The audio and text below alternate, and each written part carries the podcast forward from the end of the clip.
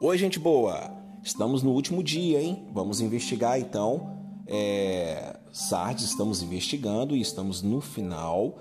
E hoje vamos falar sobre a promessa. E olha só o que diz o verso 5 e 6 da exposição de Apocalipse 3, do 1 ao 6. No entanto, você tem aí em Sardes uns poucos que não contaminaram as suas vestes. Eles andarão comigo vestidos de branco, pois são dignos.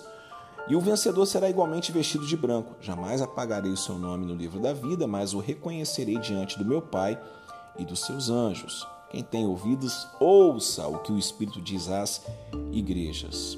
Bom, é, quero falar com vocês sobre o que são essas verdades. Primeiro, não contaminar as suas vestes. É, essas vestes é porque Sardes ela tinha um, um grande polo da moda daquela época. E principalmente Sardes era uma cidade riquíssima na questão da seda, né, dos tecidos brilhosos e coloridos, né? E aqui o Senhor Jesus está falando sobre não contaminar as suas vestes, porque você vai é, estar com uma veste branca, você não vai estar como a cidade de Sardes. Eles andarão comigo. O Senhor Jesus está dizendo que naquela época é, os vencedores das batalhas tinham o hábito de caminhar com o imperador. Eles caminhavam, tinham a honra de, de caminhar com o imperador. E aí eu quero falar para vocês que essa promessa, o próprio rei vai caminhar com o vencedor, tá certo? É, vestidos de branco. Esse vestido de branco prova aqui várias situações. Aqui começou a questão de se batizar com a roupa branca, né? Porque branco simboliza a pureza, a paz e várias outras coisas. É isso mesmo, começou daqui, né? É dessa tradição. E Vestidos de Branco era uma, um festival que tinha é, a Noite do Branco, é, é, o Festival do Branco, onde é, os vencedores das batalhas caminhavam na cidade recebendo aplausos, né?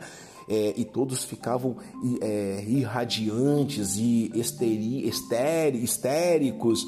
Mas o Senhor Jesus está falando assim: eu não me impressiono com luzes, eu não me impressiono com marketing, eu não me impressiono com Facebook. Eu não me impressiono com televisão, eu não me impressiono com shows, eu me impressiono apenas com a graça. o branco simboliza a graça de Deus, pois são dignos o vencedor será igualmente vestido de branco. Olha aí. E jamais apagarei o seu nome no livro da vida. Lembra que eu falei para vocês que o imperador ali eles tinham uma adoração a César e quem não adorasse a César era riscado desse livro? Pois bem, seu nome está escrito no livro da vida e tenho certeza absoluta que você é, vai poder ver de uma maneira conjecturando, é claro, o seu nome no livro da vida no céu. Seu nome não será arriscado, jamais. É por isso que fala sobre o livro da vida, é por causa dessa situação, tá bom? Então você não, não fica é, é, lendo a Bíblia de maneira esotérica. É, não tem esse negócio de um livro onde risca, põe, risca, põe, coloca o nome. Não, não. O seu nome está lá porque Jesus pagou um preço por você. Agora, é, do seu nome estar lá e você estar lá para poder ver o seu nome lá é outra coisa. Você precisa continuar se arrependendo e mudando a sua vida. Entendeu, gente boa?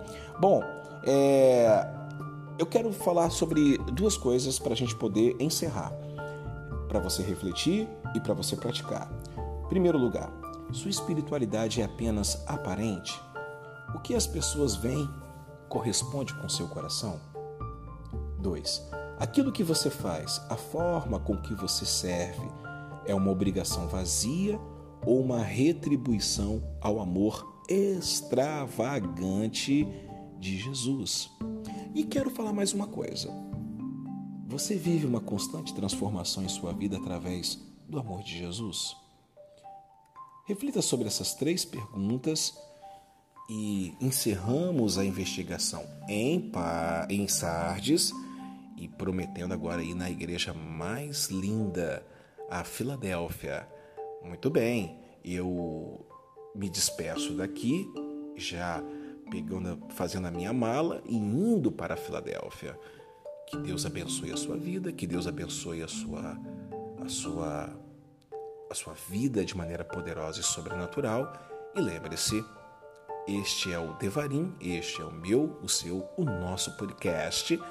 Que Deus te abençoe muito, muito, muito, muito, muito.